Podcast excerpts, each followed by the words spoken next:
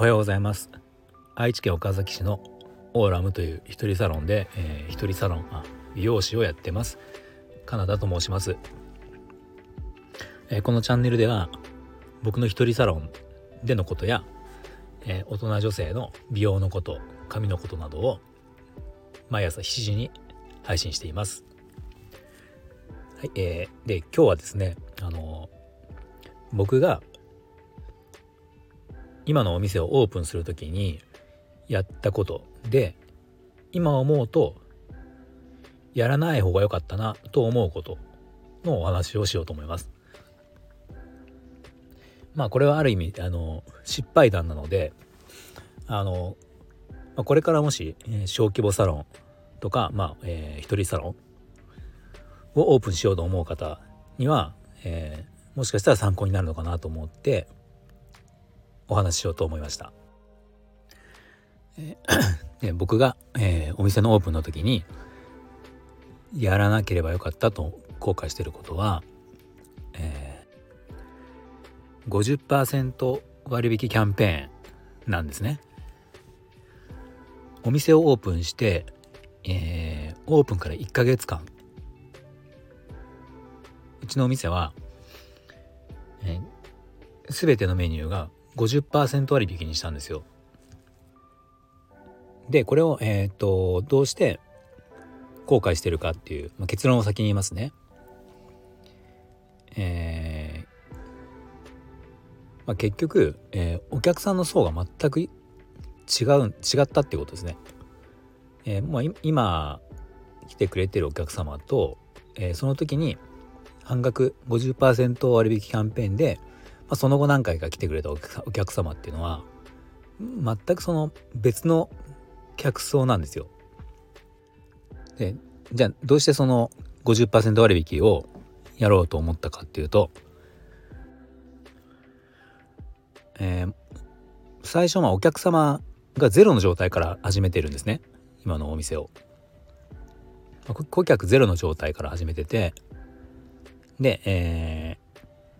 まあ今岡崎市っていうとこなんですけど愛知県のこの岡崎市に、えー、知り合いがたくさんいたかっていうとまあその知り合いいないことはないけどじゃあ何人も声かけてお店に来てもらうっていうほどの数の知り合いはいなかったんですよ。まあ僕の、えーと、地元っていうわけでもないので、まあ、なので本当にほぼお客様ゼロ顧客ゼロからやんなきゃちゃいけなくて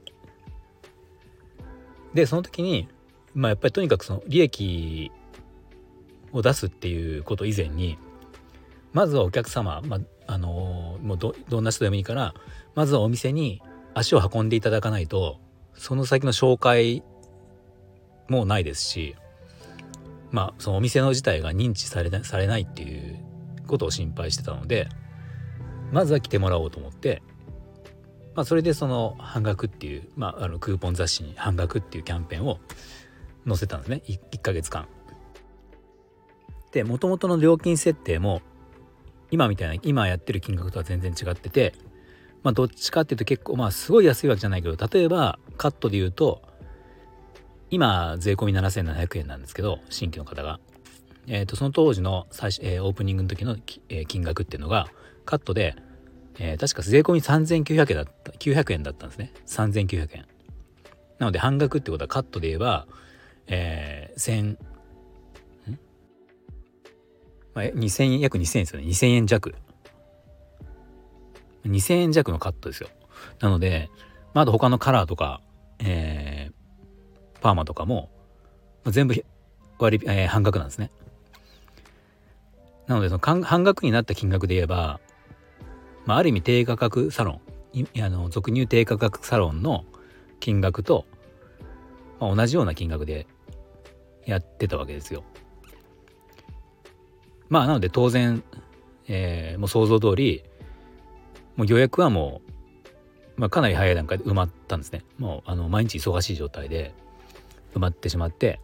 あのまあ、本当に最後1ヶ月のキャンペーンが終わる頃にはそのキャンペーンに、えー、期間にも入れないようなお客様もういっぱい最後の日もいっぱいになってて、えー、っと半額でやりたいですって電話があるんだけどまあ、それにお断りもういっぱいなのでっていうお断りしてなんかそれに対してもこうクレームを言われたりとか「えーと、なんでですか?」みたいなこと怒られたりとかっていうような状態、まあ、そんな状態だったんですよ。そんなにだけ忙しかったのにでももちろん売り上げは当然半額なので、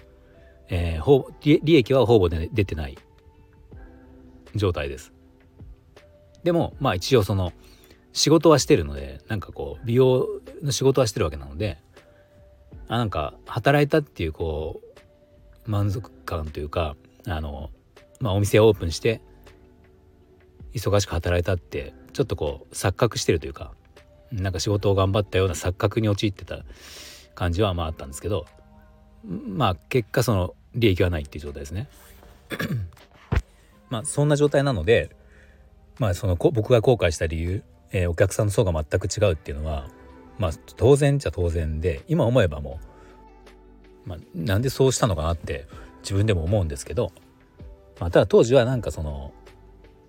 まあ無知というか、まあ、僕も経験がなかったのでそんなに。まあその時の、えー、最善の方法がそれだったっていうことなんですけどまあえー、っとなのでこれから先、えー、っと今からお店をやる人特にその一人一人サロンとかまあえー、例えば夫婦でやるとか小規模なお店をやる人はやっぱりそれは絶対しない方がいいなと思っててなんで僕が今もしこの今の、えー、知識というか知識と経験の状態であの時に戻れたらもうそれは絶対しないですね。うん、どんだけもしかしたらそのオープンしてから暇だったかもしれないけどその割引を半額までやってたくさん たくさんのお客様に来てもらってもまあその時に結局数をこなしてっていうだけで、まあ、その後の、えー、顧客にはまああ,、まあ、ある程度の期間は顧客にはなってくれたんだけど、まあ、その後こう自分がコンセプトを変えてってある程度金額を上げていった時にやっぱその辺の頃のお客様っていうのは離れていったし、まあ、結局今通ってくれてる方っていうのはその後に集客をして、でえー、来てくれるようになったお客様なのでもう全く違う方が来てくれてるわけですね。まあ、あの半額オープニングで半額キャンペーンで、えー、売上、えーと、利益がないのにたくさんお客様が来てるっていう状態で、まあ、例えばそれで、えー、良かった点があるとしたらまあ、周りから見て新しい美容院ができたなっていうことは分かるわけじゃないですか。まあ、その後にお客様がある程度こう入ってる状態なんかこう賑やかな状態っていうのが、まあ、ああるあ続くので何て言うんですかね、まあえー、流行ってるのかなっていうなんとなくそんな印象を持ってもらえるもらえたっていうことはあるのかもしれないけど、うん、まあ、ね、今はなんかその別にワイワイ人が多いところが流行ってるっていういい美容院だっていう感じもあんまないでしょうしなんか昔はそんな感じがあったような気もするんですけど、うん、あんまりまあ意味がないかなって思いますね。でじゃあもし僕がその当時に戻れるとしたらそれはやらないやらないんだけどじゃあ代わりに何をしたかなって何をしたするかなって思った時にこれは、えー、やっぱり、えー、SNS とか、まあ、当時は SNS もあったけど多分今ほどは盛んじゃなくて、まあ、当時はブログだったと思うんですけどブログをそのオープンするオープン日の半年ぐらい前から、えー、しっかりと更新してもうオープンする前の段階からこうお客様、えー、どんなお店がオープンするかとかその途中の工程と過程とかっていうのをブログに書いてでこう発信をしてちょっとまあ、えー、もうオープンした日からそのブログを見てくれた人が来てくれるような状況を作りたいなって今は思いますもし戻れたらそうやってやりますね。えー、まあではちょっと,、えー、と今日の内容をまとめるとあのまあ、僕はお店をオープンした時に半額キャンペーンをやって、えー、後悔をしているので今後、えー、オープンするこれからそ、えー、小規模サロンをやる人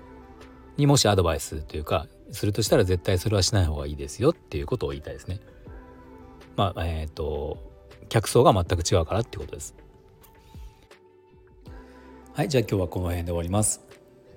えー、今日の内容が少しでも参考になったと思われたら、えー、いいねボタンを押していただけると嬉しいですまたあの今後もこの僕の放送を聞いていただけると思った方はあのフォローもぜひお願いします。であと、えー、あのインスタのストーリーズでも、えー、この更新したことをお伝えしてるんですけどそこからリンクに飛んで普通に聞くだの聞く状態っていうのはあのウェブページで聞いてる状態なんですけど、えー、それだとフォローができないので、まあ、もしであの可能であればスタンド FM のアプリを、えー、取っていただいてそこから聞いてもらえると便利かなと思います。はい、じゃあ今日も最後まで聞いていただいてありがとうございました。